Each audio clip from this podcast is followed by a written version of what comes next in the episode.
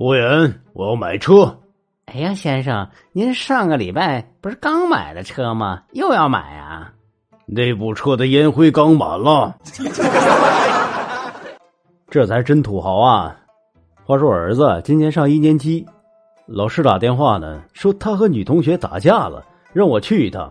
我去了之后，对方的家长也到了，我就很不好意思，就教育我儿子：“你怎么能欺负女同学呢？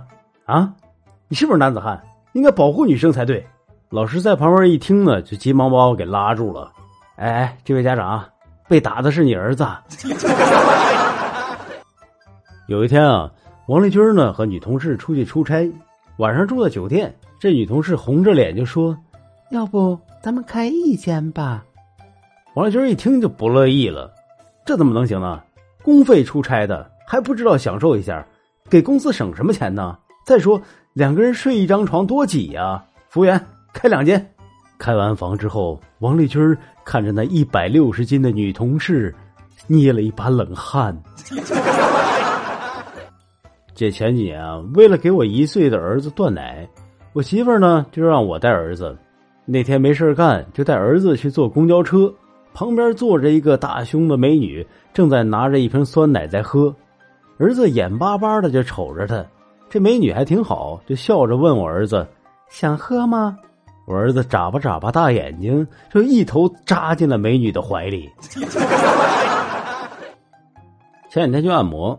然后点了个女技师，这一边按呢，我俩就一边这聊天这个女的也挺能侃，她跟我说：“我要赚钱，我要自立，我这辈子再不想听男人指手画脚了。”我心想，这妹子挺有理想啊，咱得支持啊！妹子，去把空调开大点儿。我从小啊有个习惯，就是吃饭总会吃的一点都不剩，尤其是大米饭。话说有这么一天。我和王丽军呢各点了一份酸豆角炒饭，王丽军胃口小，就吃了一半就饱了。我是一直把盘子都吃的光光的。结账的时候，老板在饭桌旁看着王丽军的盘子说：“你的酸豆角炒饭五块。”然后呢，就看着我的盘子皱了皱眉头：“你吃的啥呀？” 昨天啊，我在倒车的时候，就听“哐”的一声，我赶紧下车。